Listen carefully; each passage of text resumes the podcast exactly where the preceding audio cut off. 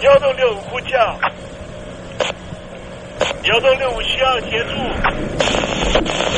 幺洞六五呼叫，幺洞六五需要协助。你在听吗？你在听吗？你在听吗？你在你在听吗？人生如航行，去与返，载满多少故事？你要睡上下铺吗？后面这个地方。如果吵得太累的话，三天都没有洗澡，真的很累，地上就躺着就睡了。我有看到我父母亲，我现在是要去看父母亲的状况。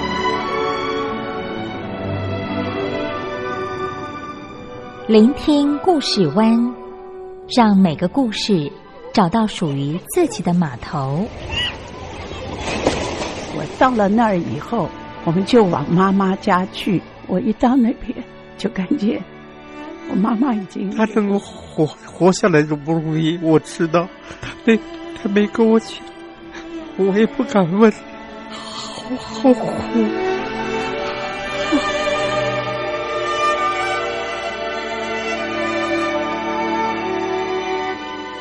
聆听故事湾，聆听故事湾。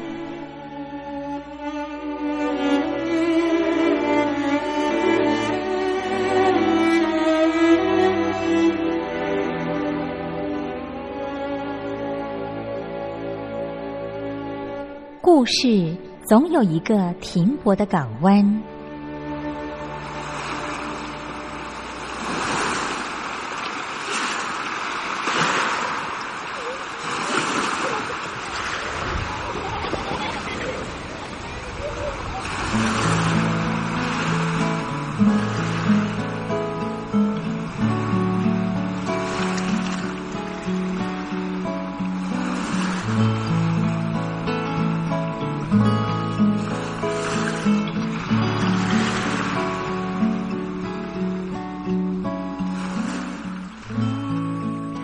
三四五六七七六五四三二一，大陆听众朋友您好，我是您的好朋友东山林，在台北问候您。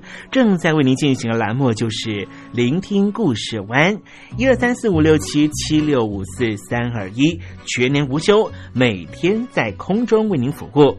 您在每天的凌晨三点十分，或是傍晚的六点十分，都可以在光华之声频道收听到这个栏目。聆听寰宇趋势，不用太多解释，因为聪明的你心中自有诠释。亲爱的听众朋友，我们的节目早晚各一次，听众朋友你可以选择最适宜的时间，和东山林共度这短暂的五十分钟的时光，就在光华之声的频道空中相见。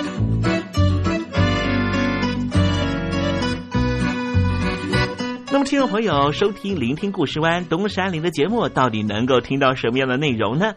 尤其啊，我们环宇全世界，焦点放到神州大陆啊，光是整个中国大陆呢，就有将近九千家不同的大大小小的电台了。我们的节目到底有什么不一样的地方呢？嗯，让东山林自吹自擂一下吧啊。宫中频道何其多，赵钱孙李挺能说。热点平地上直播，仔细听来差不多。直播室外领导多，你说他能怎么说？开场才说茶黑窝，碰上兔狼不敢摸。主播低头翻翻稿，导播左右反复搓，想到孩子泪婆娑。好了好了，都别说，且听东山林怎么说。东山林不是红太狼，也不是那喜羊羊，亲亲海上一叶舟，才能自在自在说。客官呐、你拉把椅子随便坐，袒胸露背床上卧，怎么自在怎么做，就当这是自己家，自己家。睁大眼睛 Showtime!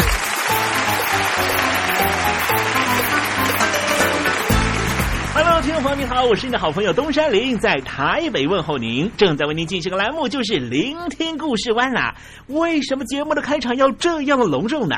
因为在凌晨三点钟的时候才进行我们的节目啊。听众朋友可能正在打瞌睡之中，或是呢在睡梦之中，所以呢要赶快把听众朋友呢让那瞌睡虫踢到九霄云外啦。听众朋友，今天的节目非常的精彩，千万不要错过了。那么精彩的内容到底包含了什么呢？赶快让东山林为您报告。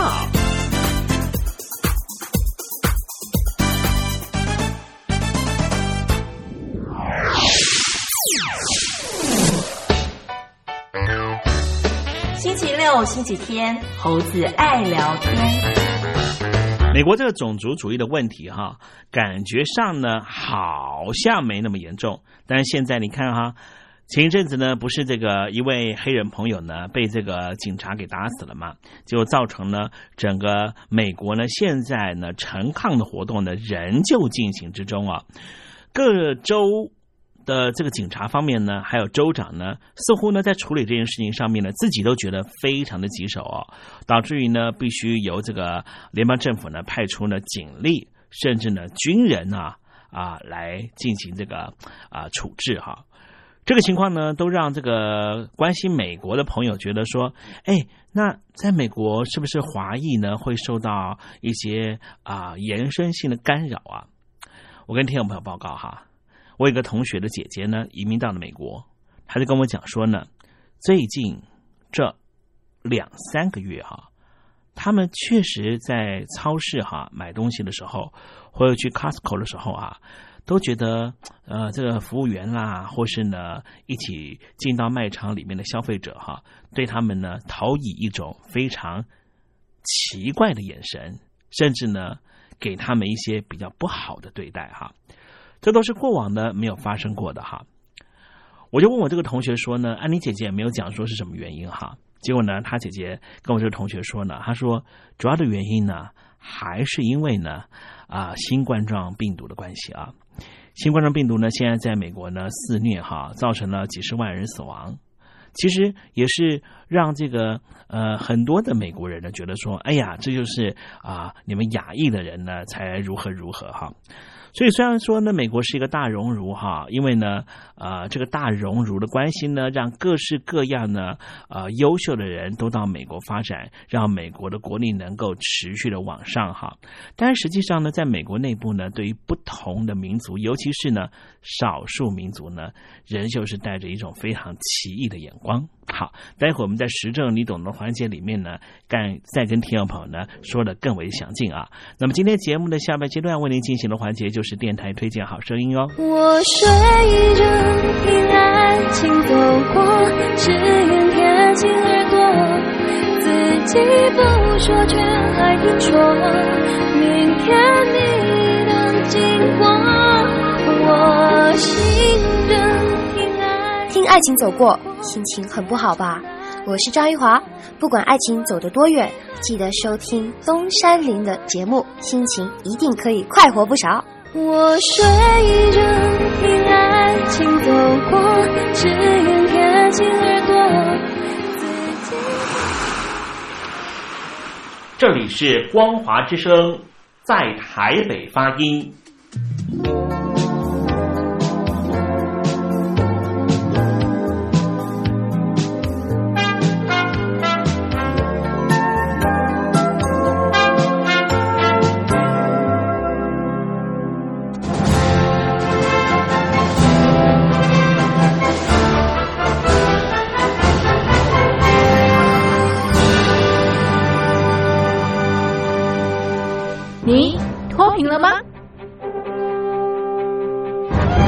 年轻时候的习近平就深知贫困之苦。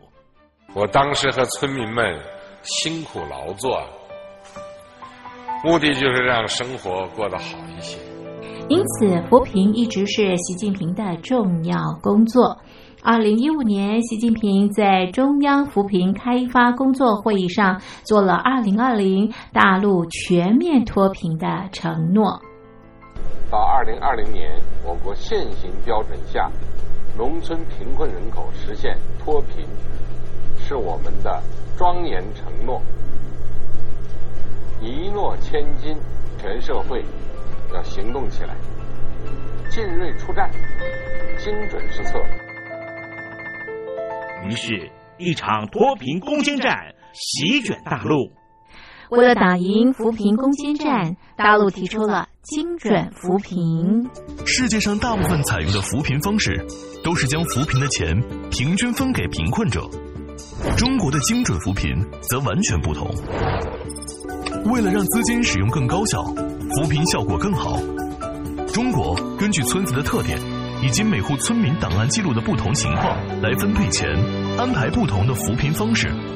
于是，有的村子做起了旅游业，有的村子通过修路大桥，极大的增加了农产品的销量。有些没有工作能力的老人，给他们生活所需资金保障；有些缺乏劳动技能的，给他进行职业培训。中国扶贫就是这样结合村子的特点与个人的情况，以个性化定制为每个贫困户找出脱贫方式。这就是中国扶贫的精准度。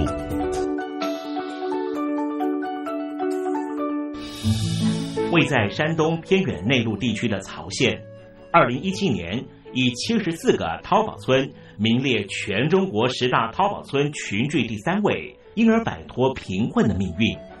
丁楼村是曹县淘宝村的鼻祖，全村有九成多的家庭在家开网店，大多以服装加工业为主，并形成产业，带动周边乡镇跟进发展，连人口都跟着回流。大学生和外出务工青年纷纷返乡创业。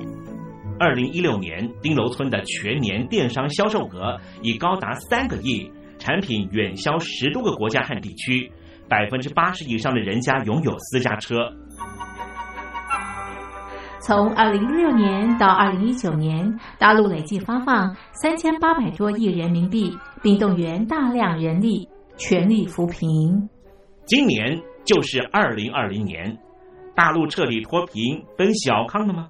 大陆国运总理李克强在今年人大会议闭幕后的中外记者会上，他是这么说的：“中国是一个人口众多的发展中国家，我们人均年收入的平均水平是三万元人民币，但是有六亿人。”每个月的收入也就是一千元，一千元，在一个中等城市可能租房都困难。现在又碰到疫情，其中有一位农民工说他五十多岁了，在外打工三十多年，每年如此，但今年就没有找到工作，全家都陷入困境。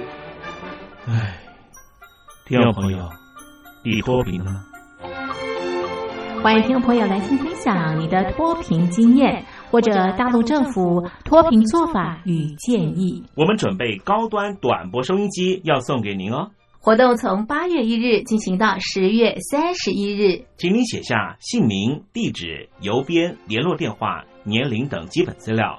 传统邮件请寄到台北邮政一七零零号信箱。台北邮政幺七零零号信箱，嘉陵东山领收。电子邮件请寄 lily 三二九 at ms 四五点 highnet 点 net，l y l i 三二九 at ms 四五点 highnet 点 net。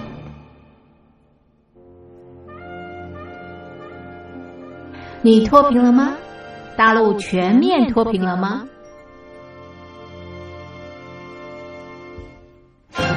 现在，请习近平同志讲话。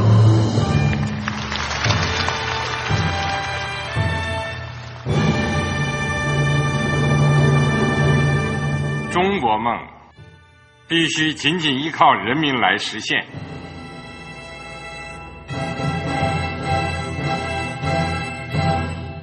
好国民得关心家事、国事、天下事。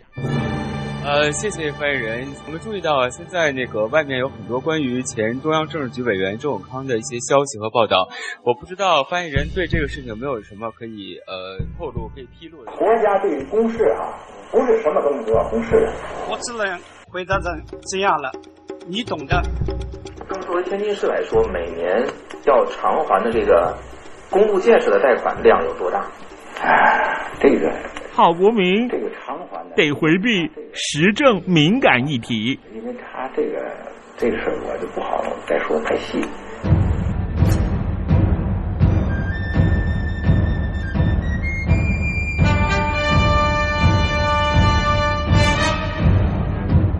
我们要坚持人民当家作主，坚持人民主体地位。任何官方不宜说太细，期望您体谅的话题，尽在时政，你懂的。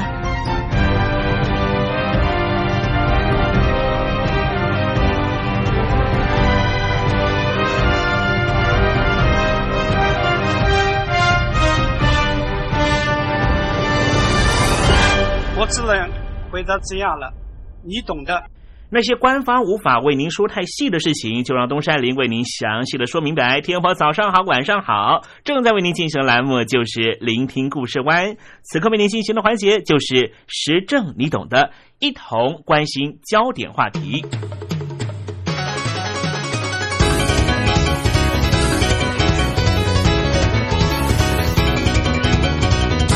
知道有很多的大陆朋友都想去美国生小孩，生出一个美国人，让这个美国小孩把父母也变成美国人。我想在政治学里面，这就叫做以脚投票。去当美国人，当然可以享受百分之百的自由，但是也别忘了，美国内部也有一些问题，比如说种族问题。虽然说在美国的社会里面会不断的强调不可以歧视少数民族，美国的媒体上面也是如此不断的宣扬，但是它仍旧根深蒂固的影响美国一些重要的决定。今天东山林就跟听众朋友来爬树历史一下吧，时间要回到一九九零年代的夏天。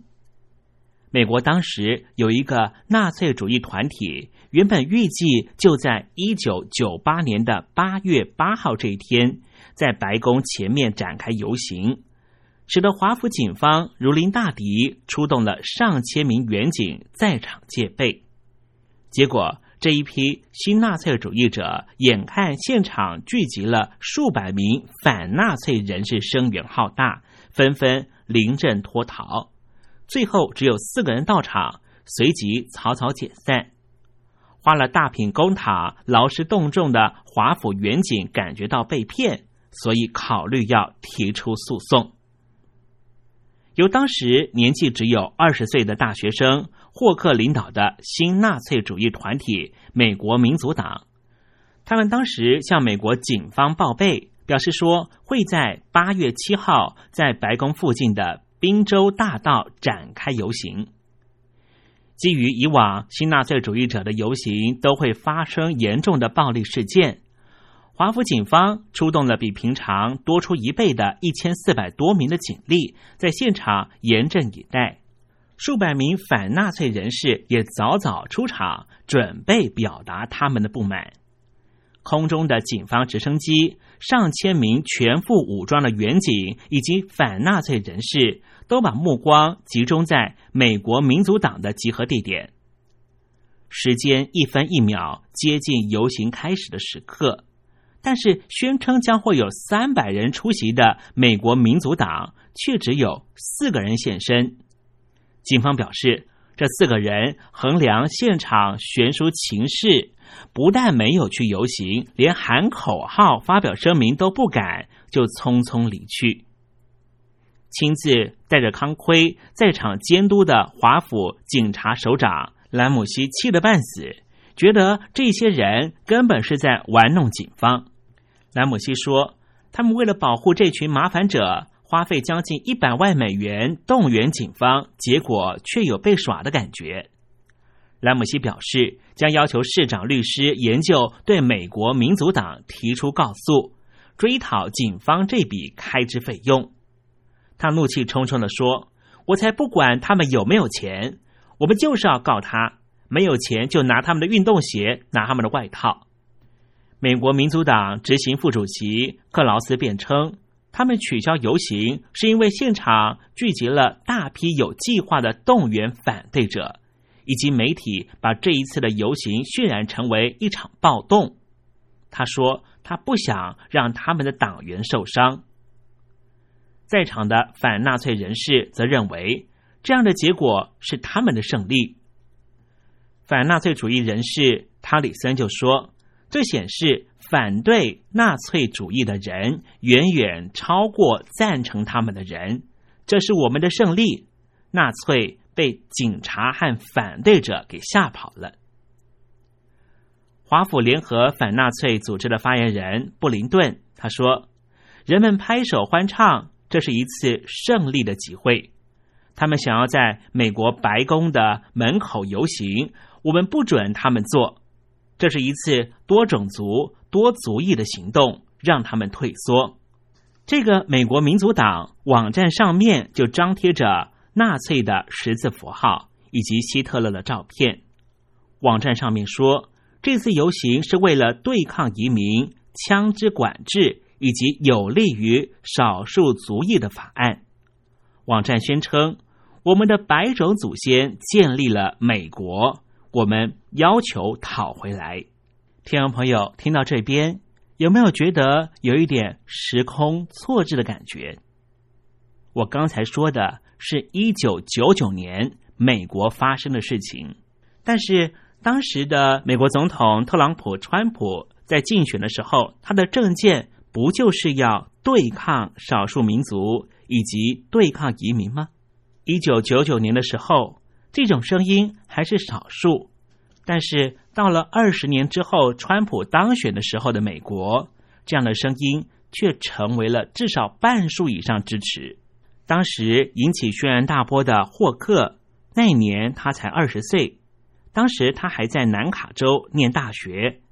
他在一九九六年的时候创立了美国民主党的前身自由骑士，宣称将致力于让自己成为美国未来的绝对最高独裁者。如果你在现在网络上面去搜寻美国纳粹历史，大概都会告诉你说，美国纳粹历史就跟美国的纳粹党有关系，而这个党是在一九五九年才成立的。不过，专门研究美国境内仇恨组织的学者波托克表示，其实，在二战之前，美国就已经有这一类的组织出现了。为了直播这一集。东山林特别到了美国公共图书馆，查阅了许多硕博士论文，结果在一份博士论文里面爬书到了一段历史。这段历史披露了美国佛蒙特州历史上最黑暗的秘辛。在一九二零年代到一九三零年代，当时美国科学家就曾经有一项积极的优生计划，要消除这个州的。堕落退化的血统，而且让当地注入昔日拓荒者的优良血统。而当时这一项为期十二年的佛蒙特优生调查，是由一批独立的社会科学家发展出来的。他们研究佛蒙特州好的和坏的血统，并且列出哪一些是需要被确实淘汰的家族。这份报告在一九三零年代就在佛蒙特州的州立官员的手中不断流通着，最终导致于这个州在一九三一年通过了绝育法。根据波士顿环球时报的报道说。这份法案造成了数百名佛蒙特乡村地区的穷人，以及爱贝纳基印第安人和其他不认为是健全者，完全必须绝育。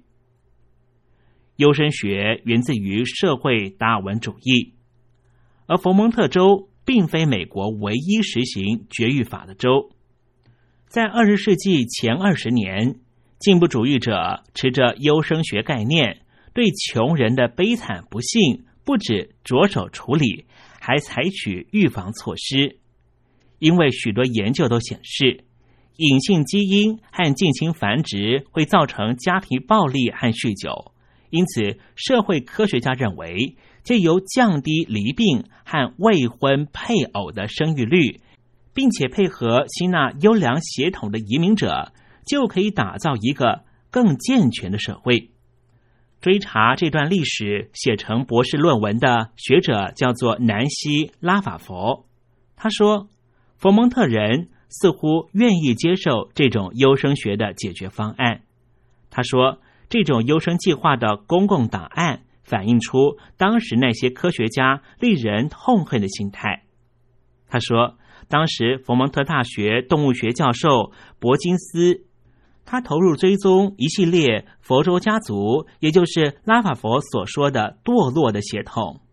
由田野调查工作者选出特别恶名昭彰的家族，并且发表名为“杜拉托家族第四代四个堕落子孙冒险婚姻”的结果报告。在这份报告里面，研究者访问这个家族的邻居和地方官员。有时会附上这个家族耗费纳税人金钱的估算值，还把一个大家庭称为昂贵的奢侈品。一份研究者在报告中指出，如果不准理查、塞门、约翰和约瑟夫家族生出第三代，佛蒙特州将会更幸运、更快乐。伯金斯的研究在一九三一年使得佛蒙特成为美国第三十一个对残疾人士或低能者实行绝育法的州。现有记录并没有办法显示绝育政策的实施范围，或者这些残疾人士可以有什么其他选择。但是，这个法律在一九六零年和一九七零年代陆续被各州废止。根据马州大学波士顿校区政治学专家戴安·保罗的研究，绝育法废止之前，全美总共有六万人依法绝育。佛蒙特的绝育人数只占其中很小的部分。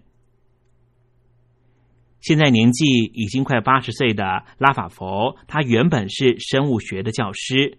他说，起初他很犹豫是否要就这个题目来做博士论文。因为他认识的一些人的亲属曾经被当年那些科学家认定是不是生存的家系，尽管曾经放弃了十七次，他最后决心要把这个不公不义的社会历史告诉现代的美国人。到目前为止，没有历史学家就佛蒙特州这项计划写过任何的书。这种州级的优生计划。以往鲜为人知。历史课程除了讲述奥地利科学家孟德尔的革命性遗传学说，以及纳粹德国曲解这个学说的暴行，其他不再会提到。佛蒙特州这一份原始档案四十箱的资料，是由历史学家丹恩在一九八零年代中期意外在这个州的精神病院的洗衣间发现的。丹恩教授，并且在一九八六年首度发表了一篇小论文。已经五十来岁的妇人拉希洛，他就是当时应该被铲除的艾贝纳基印第安人。他的父亲那一辈的人确实并非自愿的解狱。他说，对他而言，伯金斯似乎就像希特勒是一样的。加拉佛在看过了伯金斯写原报告之后。不再这样相信科学，也不太相信自己。他说：“这件事情让人觉得卑微渺小。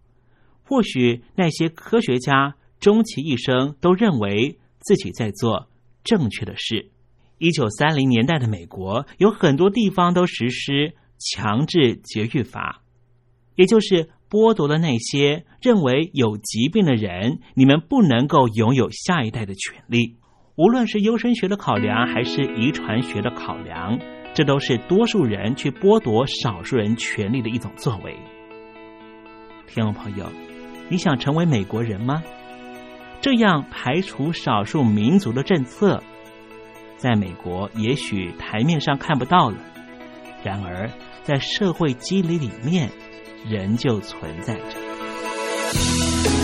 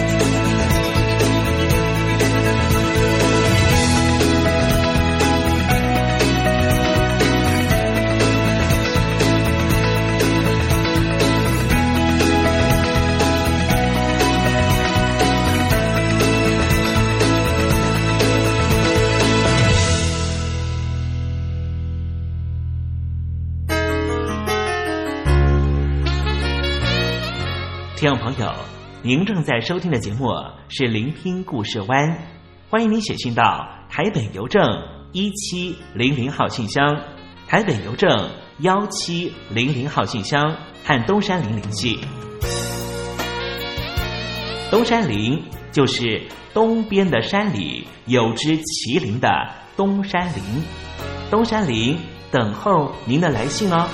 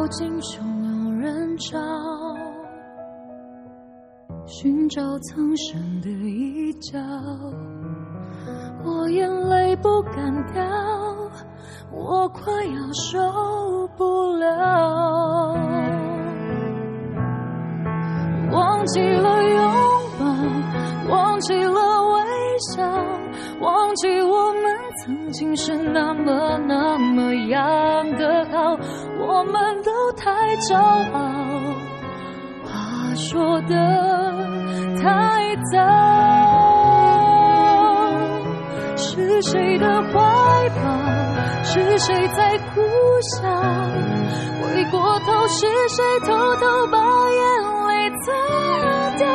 抱歉是我傻的可以是我。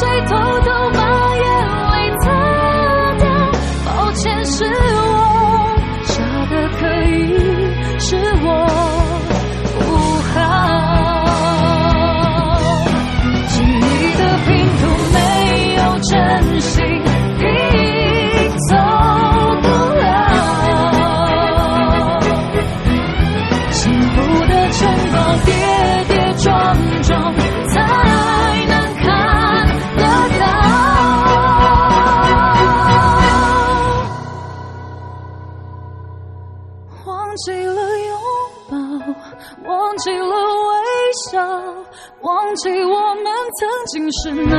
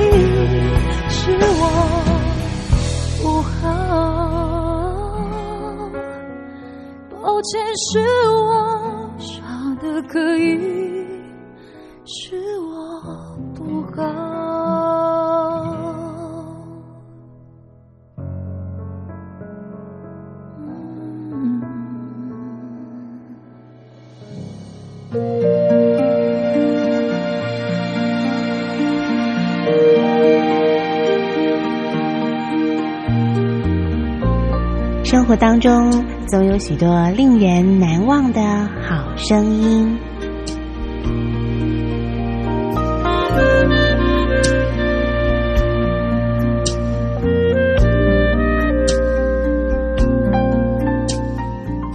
电台真心推荐，只想给你最好听的好声音。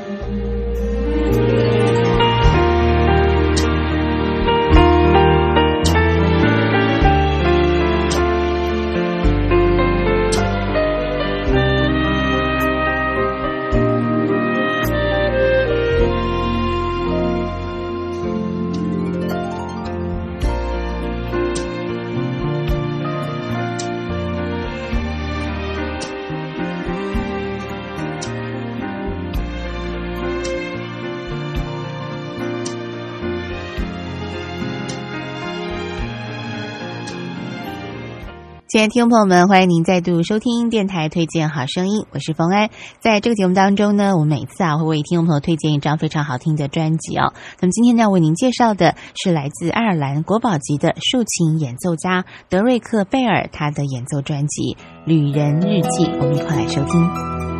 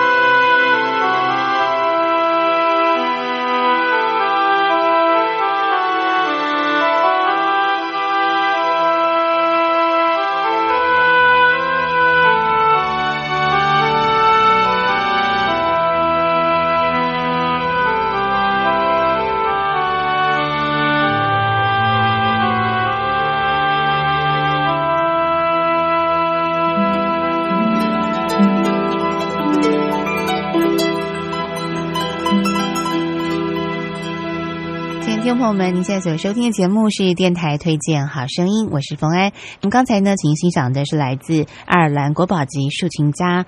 德瑞克·贝尔他的演奏专辑的第一首曲子哦，那么曲名呢叫做《乐声克尔特》。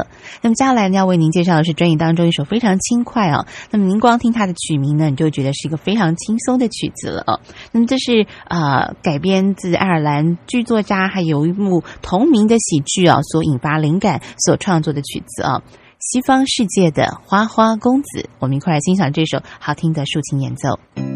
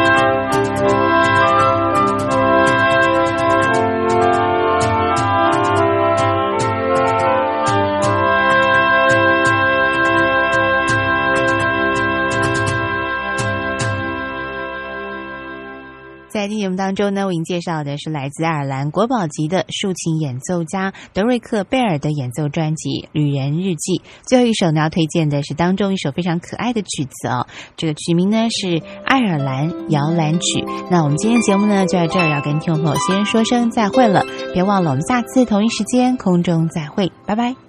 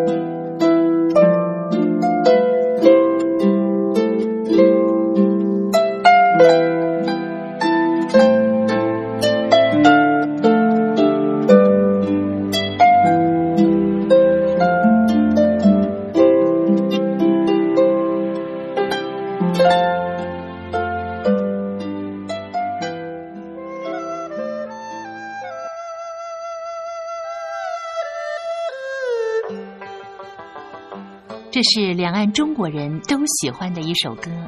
小城故事多，充满喜和乐。如果主持人播错了速度，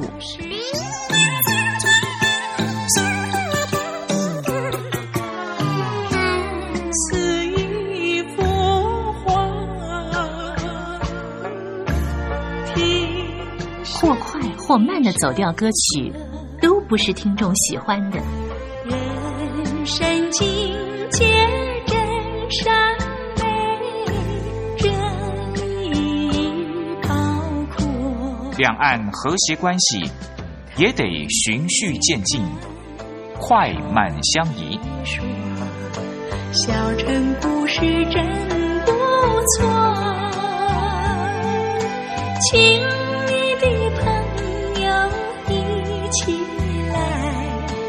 小城来做客。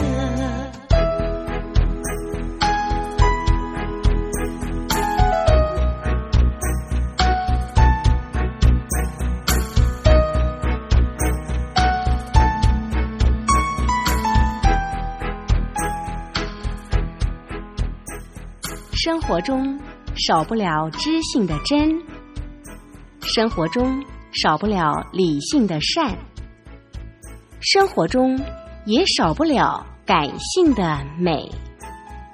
光华之声，永远陪伴您，生活在真善美的世界。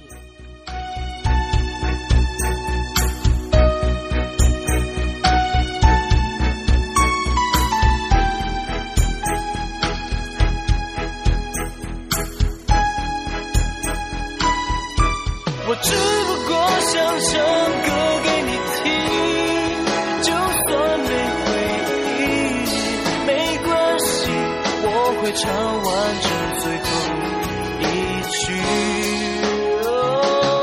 我的名字叫做。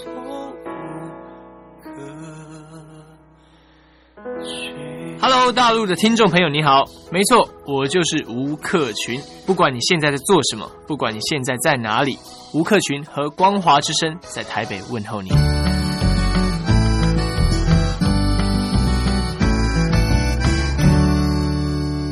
主有心还惜别，替人垂泪到天明。又到了说再见的时候，一下子东山里也不知道该如何传达心中对您的情意。又看着导播的手势，也看着倒数的时针，突然之间，东山里想到了唐朝诗人杜牧的这一首残短的诗句，只能够借物传达东山林对你的情意了。蜡烛有心还惜别，替我垂泪到天明吧。听众朋友，明天我们同一时间继续在空中见面。东山林诚心的祝愿您一切安好，喜乐。